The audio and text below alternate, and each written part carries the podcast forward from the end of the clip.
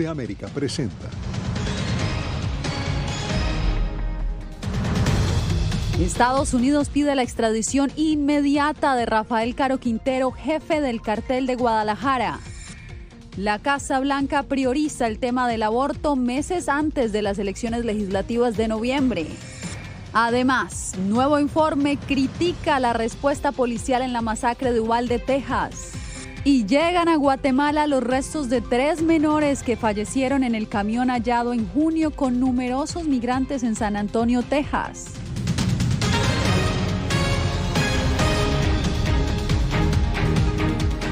¿Qué tal? Feliz lunes, bienvenidos al Mundo al Día.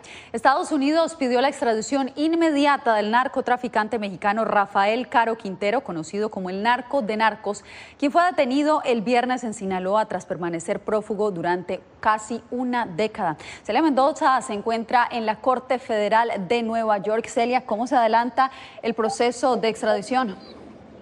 El Departamento de Justicia, por medio de un comunicado, confirmó que empezarían este proceso, recordando que ya en el 2013 se había hecho esta petición. Sin embargo, las cosas se han frenado en México, esto después de que un juez le diera un amparo a la familia de Caro Quintero, que aseguran que no se debería ejecutar esta extradición hasta que se inicie el proceso formal entre los dos países para la petición de esta extradición, garantizando así que por ahora no salga de este país. El viernes 15 de julio de 2022 en Huachochi, Chihuahua, durante un operativo conjunto de la Secretaría de Marina y la Fiscalía Mexicana, fue capturado Rafael Caro Quintero, conocido como el narco de narcos. Fue recapturado tras quedar en libertad en 2013 por un tecnicismo legal. De esta manera logró evadir el pedido de extradición presentado por el Departamento de Justicia de Estados Unidos por el asesinato del agente de la DEA Enrique Kiki Camarena en 1985 en Guadalajara.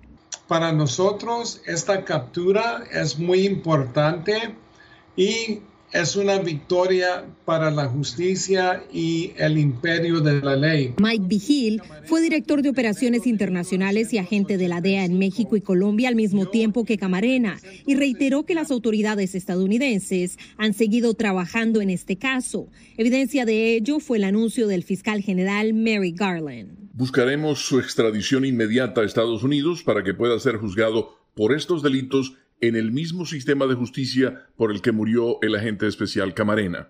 Caro Quintero ha negado su responsabilidad en la brutal tortura y asesinato de Kiki Camarena y probablemente busque terminar en México los 12 años de cárcel que le restan en su sentencia de 40 años. Lo pueden mandar a California, lo pueden mandar a Nueva York, como son cargos o acusaciones federales, los pueden combinar y presentarlos en un solo juicio en Nueva York. Está enfrentando una cadena perpetua por esos cargos.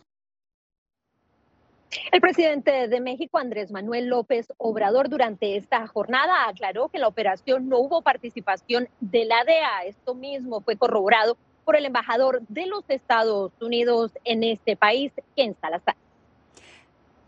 Era Celia Mendoza reportando desde la Corte Federal de Nueva York. Gracias, Celia. Bien, y un tiroteo dejó tres personas muertas y dos heridas este domingo en un centro comercial del estado de Indiana. Las autoridades dijeron que un hombre ingresó al centro comercial Greenwood Park y disparó varias veces con un rifle en el área de comidas. Un civil armado inmovilizó al sujeto y lo mató. La Policía Metropolitana de Indianápolis y otros cuerpos policiales adelantan una investigación para esclarecer el incidente. Y en más noticias, el panel legislativo que investiga el tiroteo en la escuela de primaria Duval de Texas emitió un informe que incluyó nuevos videos del momento de la masacre. Según los congresistas, los cuerpos policiales fueron incapaces de brindar una respuesta eficaz y oportuna. Precisamente, Divalicet Cash me acompaña en este momento en estudio. Divalicet, ¿qué otros detalles se conocieron en este nuevo informe? Pues el comité responsable de este informe culpa a la policía local por errores y a las agencias más experimentadas por no hacerse cargo. Un informe de 77 páginas que involucra a por lo menos 400 agentes locales, estatales y federales, además de 91 policías locales. Según este reporte, ninguno de ellos se movió para liderar la respuesta ese día cuando murieron acribillados 19 niños y dos profesores. room. Debieron haber hecho más, actuar con urgencia, probar las manijas de las puertas, tratar de entrar por las ventanas, tratar de distraerlo, tratar de hacer algo. Fallas sistémicas y un liderazgo deficiente contribuyeron al número de muertos en el tiroteo de la escuela primaria en Ubalde, según la investigación de los legisladores de Texas sobre la masacre que dejó 21 personas muertas, incluyendo 19 niños a manos de un atacante de 18 años armado. Una situación que, según el reporte, es un escenario para el que los uniformados recibieron entrenamiento. Hay una decisión temprana de tratar esto como una situación de tirador activo versus una situación de sujeto con barricadas. El entrenamiento que establecimos para los oficiales es, si sabe que hay tiroteos activos, asesinatos activos o alguien está muriendo, el estándar es que debe continuar haciendo algo para detener ese asesinato o detener esa muerte. Los agentes no se adhirieron a su entrenamiento de tirador activo y no priorizaron salvar las vidas de víctimas inocentes sobre su propia seguridad, una investigación individual que terminaría en manos de agencias individuales. El informe dice que si no estás dispuesto a poner la vida de las personas a las que sirves, de los niños, antes que la tuya, en mi opinión deberías encontrar otro trabajo individuales y grupales. Las fallas permitieron que algunas víctimas murieran desangradas esperando ayuda. Una lamentable realidad que, según el informe, deberá ayudar a tener escuelas más seguras. No hay duda de que hubo una falla de mando ese día dentro y fuera de ese distrito escolar, pero una cosa con la que todos los oficiales que estaban en ese pasillo tienen que vivir lo que sucedió en esa aula. Eso no ayuda a las familias, pero es algo con lo que tienen que vivir. Dentro de lo que el informe describe como deficiencias y fallas del Distrito Escolar Independiente, mencionan múltiples fallas en la escuela, incluyendo la valla exterior de cinco pies que no detuvo al agresor, además de una cultura lamentable de incumplimiento por parte de personal escolar al dejar puertas exteriores e interiores sin llaves o abiertas. Muchas gracias por tu reporte y precisamente el Departamento de Policía Escolar de Miami-Dade se prepara ante la posibilidad de ataques armados dentro de las aulas de clase. José Pernalete nos cuenta que a través de un simulacro diversas agencias de seguridad coordinan un objetivo clave, la reducción del tiempo de respuesta. Una situación de amenaza armada dentro de las escuelas es una alerta en la que el Departamento de Policía de Escuelas Públicas del Condado de Miami-Dade refuerza su preparación. Diversas agencias de seguridad en el sur de Florida trabajaron en un simulacro de ataque dentro de las aulas en una escuela de Miami, en un escenario con condiciones que sometían a los oficiales al estrés de un posible tirador. No hay nada más importante para un padre saber que dejan a sus niños en las escuelas y que van a regresar sin tener que tener, eh, recibir una llamada en la cual se van a enterar que sus hijos a lo mejor han muerto. Además de policías, en el simulacro también participaron paramédicos entrenados en el ingreso de áreas en riesgo por amenaza armada. Cada movimiento era evaluado por los instructores ubicados en pasillos y en aulas. Inmediatamente nuestros policías como tienen, saben el plantel, saben los colegios, saben responder dónde el problema puede existir y inmediatamente pueden coordinar con las distintas agencias. Este entrenamiento cobra mayor fuerza luego de las críticas a la respuesta policial ante la masacre en Uvalde, Texas. Duró más que una, eh, una hora o cerca de una hora a entrar a confrontar el, tirador activo en esa escuela y básicamente aquí eso no va a pasar. La masacre ocurrida en Ubalde en mayo de este año cegó 21 vidas. José Perralete, Voz de América, Miami. Ante las escasas probabilidades de que la bancada demócrata supere las objeciones republicanas y restituya el derecho al aborto a través de una ley, la Casa Blanca ha adoptado el tema como bandera de campaña de cara a las elecciones legislativas de noviembre. Jorge Agobián nos acompaña precisamente en vivo. Jorge, te escuchamos. Jasmine, hoy en un discurso la vicepresidenta de Estados Unidos, Kamala Harris, dijo que todos los derechos civiles en el país están bajo riesgo. Esto lo dijo en un evento en New Jersey. Y es que la Casa Blanca está buscando maneras de que el tema principalmente del aborto pues vaya de boca en boca en Estados Unidos en estas próximas elecciones de noviembre. Todavía quedan algunos meses, pero ya en el Congreso se están haciendo algunas cosas. The bill is passed.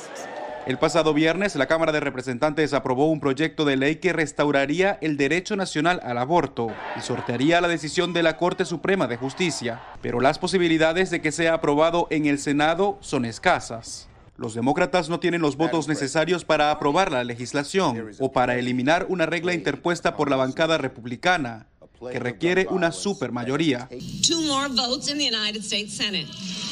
El asunto se ha convertido en un tema electoral. En noviembre se llevarán a cabo elecciones legislativas de medio término, que podrían arrebatar las mayorías en las dos cámaras al partido de gobierno y frustrar la agenda del presidente Biden, que registra una baja popularidad según encuestas recientes. Así que sabemos lo que tenemos que hacer y en particular proteger la libertad de voto y el derecho de la mujer a tomar decisiones sobre su propio cuerpo. Necesitamos personas que defiendan nuestros derechos en la boleta electoral. Los republicanos por su parte enfatizan la decisión de la Corte Suprema de dejar en manos de los estados el destino del acceso al aborto. Aprobar esta legislación sería una mancha para el Congreso. Las mujeres merecen algo mejor que esto, al igual que sus bebés por nacer. Los bebés por nacer son verdaderamente los más vulnerables e indefensos entre nosotros. Fuimos elegidos para defender los derechos de los estadounidenses. Le agradecemos a Jorge Agobián por este reporte. Bien, y llegaron a Guatemala los primeros féretros de las víctimas del llamado Furgón de la Muerte en San Antonio, Texas. De 21 guatemaltecos que murieron en la tragedia, tres menores de edad fueron repatriados. Eugenia Sagastume nos informa. Pascual Melvin de 13 años, Juan Wilmer de 14 y Johnny de 17. Tres menores de edad que viajaban sin acompañante adulto hacia Estados Unidos son las primeras víctimas de la tragedia de San Antonio, Texas, que regresan a Guatemala. El padre de Melvin también se había ido de forma irregular y era quien lo recibiría en Estados Unidos, pero al enterarse de la muerte volvió a Guatemala para despedirse de su hijo. Nada más nos despidió que dijo que él que va a buscar una mejor vida y ahora espera la ayuda de las autoridades. Perder un hijo no es fácil, pero esperamos la voluntad de Dios que nos van a ayudar en estos momentos con mi esposa. Ante lo cual, autoridades indican. Estamos cumpliendo con lo que nos corresponde hacer, que es ayudar en la repatriación de las familias, el seguimiento consular y por supuesto el apoyo a eso. Desde el día uno no dijimos que no vamos a escatimar ningún solo recurso del gobierno de Guatemala y de los impuestos de los guatemaltecos para retornar dignamente a nuestros guatemaltecos para garantizar primero la no revictimización a las familias, el trato digno a nuestros connacionales que han fallecido. Sus cuerpos ya fueron trasladados a sus lugares de origen donde les dan el último adiós. Queda pendiente la repatriación de 18 guatemaltecos más que iban dentro del que muchos llaman el furgón de la muerte. Eugenia Sagastume, Voz de América, Guatemala. Cuando volvamos, reinfectarse de COVID-19 podría acarrear problemas neurológicos. Hablamos con expertos al respecto.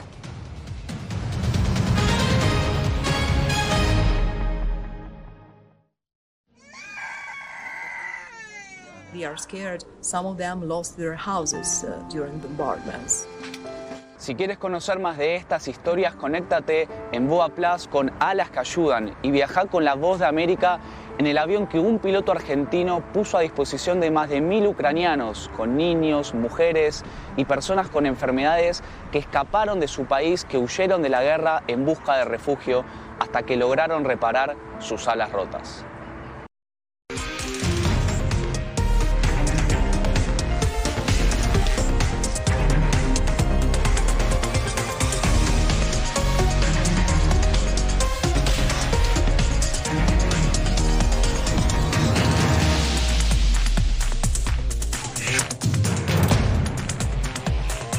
Venezuela 360, cada semana por La Voz de América. ¿Qué tal desde Washington comienzan las noticias en el mundo al día? Día a día desde la capital de Estados Unidos y donde se producen las noticias que más te impactan. El objetivo es llegar al otro lado de la frontera para pedir asilo. La voz de América te conecta con el mundo al día, los hechos más allá de la noticia, para que tomes decisiones bien informadas, en el lenguaje que quieres, donde quieras y como prefieras. Conéctate con El Mundo al Día. Actualidad. Vamos a ver otra cepa nueva y otra cepa nueva. Análisis. En realidad, mucha de esta gente va a quedar parada de nuevo y va a ser una tragedia humana. Debate.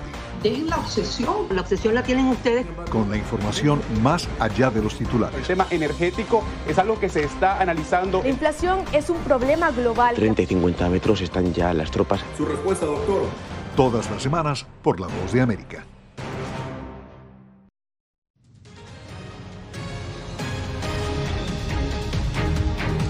Infectarse del coronavirus varias veces podría acarrear graves consecuencias para el sistema nervioso.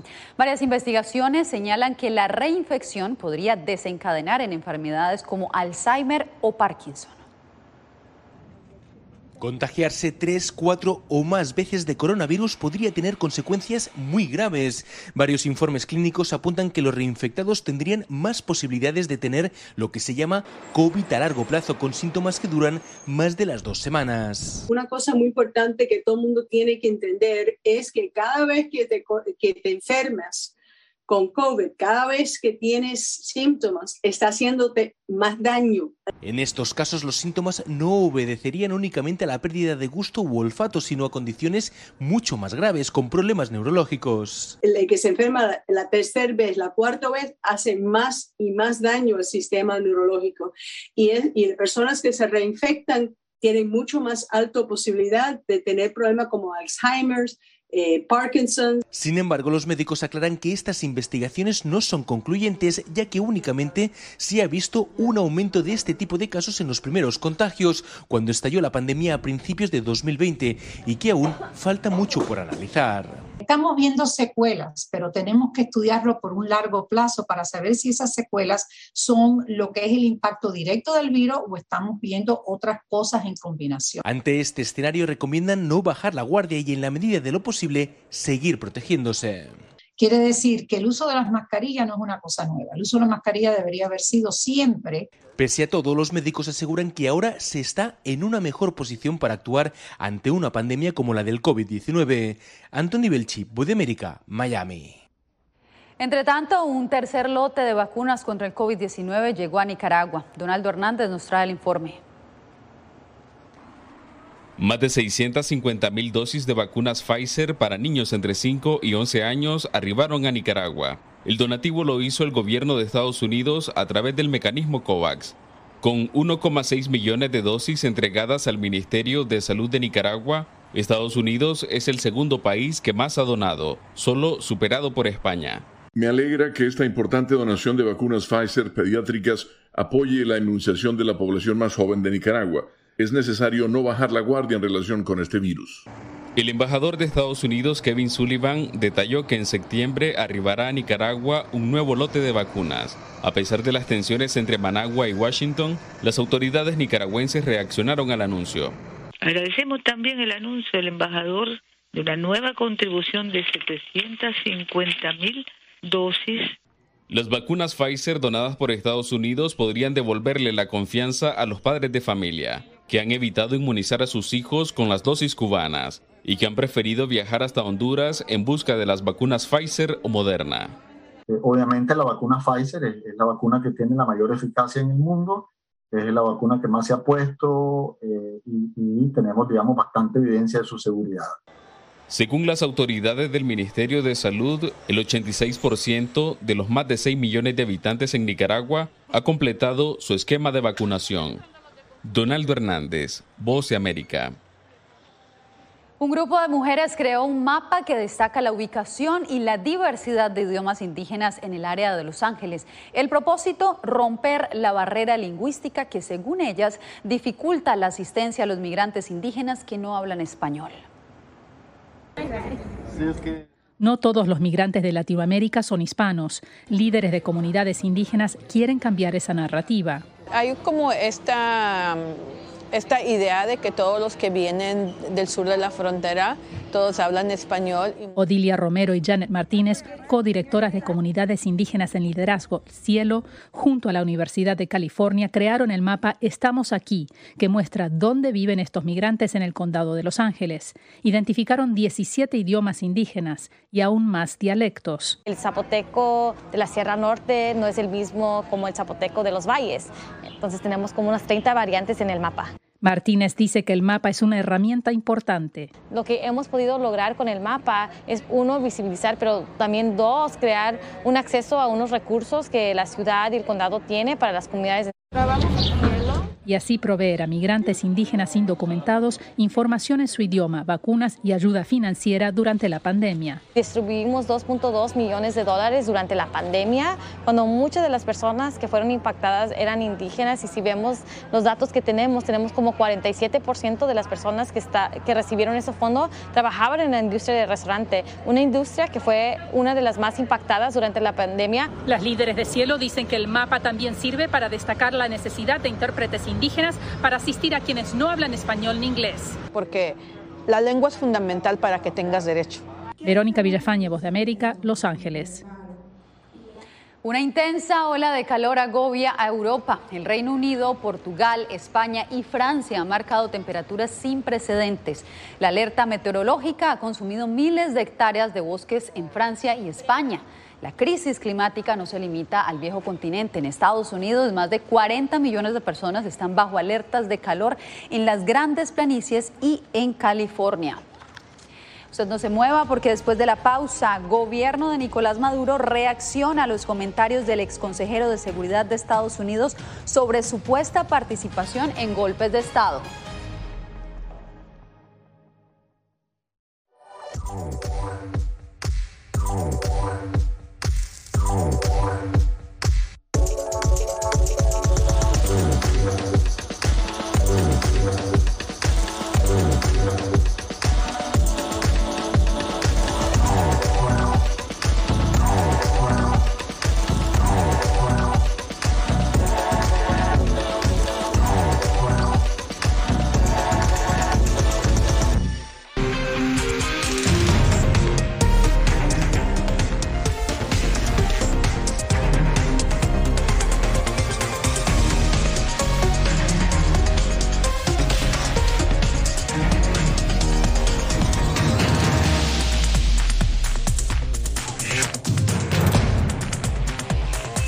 Venezuela 360, cada semana por La Voz de América.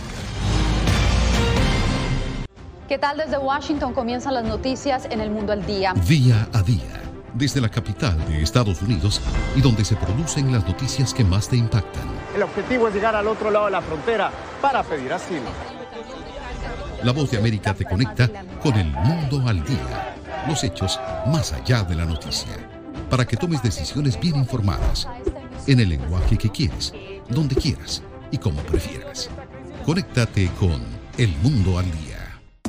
La Voz de América te invita a ser parte de nuestra familia a través de las redes sociales. Encuentra en tu muro las últimas noticias de tu país en su conexión con Estados Unidos, la región y el mundo. Historias que empoderan las voces latinoamericanas de política, economía, salud, actualidad, balanceadas y precisas. Únete a un equipo de origen hispanoamericano que trabaja para conectarte con los tuyos. Síguenos en Facebook y conviértete en protagonista de una historia que tú mismo ayudarás a construir.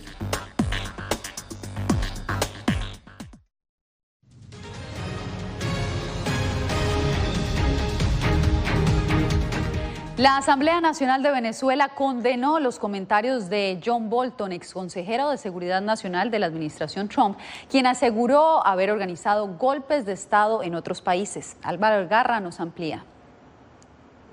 La Asamblea Nacional de Venezuela votó en su más reciente sesión para condenar los comentarios del ex asesor de Seguridad Nacional de Estados Unidos, John Bolton, quien dijo a la televisora CNN haber planificado golpes de Estado en otros países y acto seguido mencionó a la nación sudamericana. Como alguien que ha ayudado a planear golpes de Estado, no aquí, pero en otros sitios, eso toma bastante trabajo. Escribí sobre Venezuela en mi libro y eso no fue exitoso. El presidente de la Asamblea Nacional, Jorge Rodríguez, describió los comentarios de Bolton como una extraordinaria hazaña de descaro y lo acusó de ser un psicópata. Están muy acostumbrados a comprar conciencias. Están muy acostumbrados a mover los hilos de sus títeres. El considerado como el número dos del chavismo, Diosdado Cabello, también respondió y le envió un mensaje al exfuncionario del gobierno estadounidense. Eres un inecto, un incapaz, que con toda la plata que te dio Donald Trump no pudiste hacer cumplir la orden que te dio. El internacionalista Eiber Ortiz criticó la declaración y dijo que históricamente se han conocido de actividades militares del gobierno de Estados Unidos en América Latina. En este caso no estoy de acuerdo. Dentro de lo que viene siendo las relaciones internacionales existe lo que se conoce como el multilateralismo. Entonces, para la recuperación de la democracia de un país no puede ser una primera opción un tema de seguridad nacional en materia militar. A pesar de las declaraciones de Bolton, funcionarios de la Casa Blanca se reunieron recientemente con integrantes del gobierno de Maduro en Caracas para negociar la liberación de varios ciudadanos estadounidenses detenidos en Venezuela. Álvaro Algarra, Voz América, Caracas. Hay preocupación en Colombia por el aumento de migrantes venezolanos que reportan haber sido víctimas de xenofobia. He recibido agresiones, apenas se enteran de mi nacionalidad o mi procedencia. He recibido este, insultos. Con estas palabras, el ciudadano venezolano Miguel Salazar, radicado en Bogotá, relata la xenofobia que sufren muchos de sus compatriotas en Colombia me han escupido, por el simple hecho de ser venezolano. No todo aquel que viene de Venezuela viene con la mala intención de, de, robar, asaltar, como piensan ellos. Según el informe realizado por la plataforma Barómetro de Xenofobia, las cifras de discriminación contra ciudadanos venezolanos en Colombia aumentó en un 3% en 2022 respecto al año anterior. Durante los primeros cinco meses del año, esta tasa se encontró en un 12% a nivel nacional en comparación con 9% el año pasado. La ONG Save the Children Colombia lanzó una campaña que busca combatir la xenofobia en los departamentos fronterizos de Colombia. En los territorios de Arauca, norte de Santander y La Guajira, donde podemos trabajar distintas competencias y podamos trabajar con ellos sus derechos. La Fundación Juntos se puede señala que en lo corrido de 2022 se han registrado cerca de 150 denuncias semanales de incidentes xenofóbicos contra migrantes venezolanos. Jair Díaz, Voz de América, Bogotá. Usted no se mueva, después de la pausa volvemos con más noticias aquí en El Mundo al Día.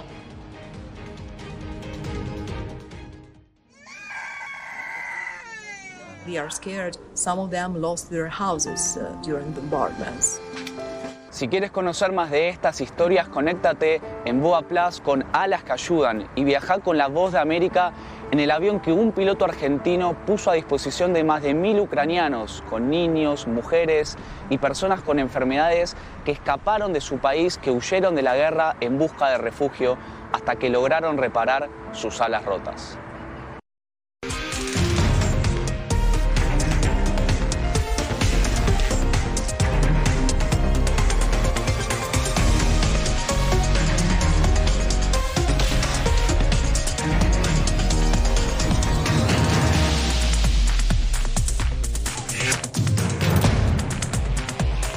Venezuela 360, cada semana por La Voz de América. ¿Qué tal desde Washington comienzan las noticias en el mundo al día? Día a día, desde la capital de Estados Unidos y donde se producen las noticias que más te impactan.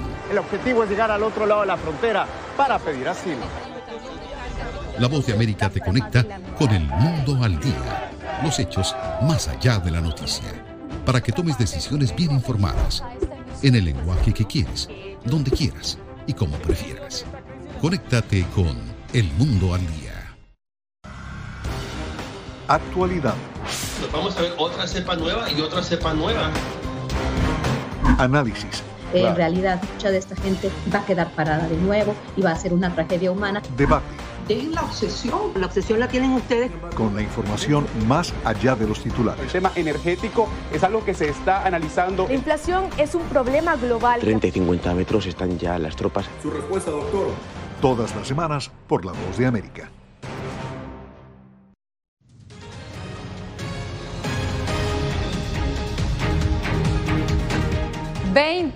Años después de haberse comprometido, finalmente se casaron las estrellas de Hollywood Jennifer López y Ben Affleck. La actriz y cantante informó a través de su sitio web que ambos viajaron a Las Vegas el sábado y se formaron en fila para obtener juntos un acta matrimonial.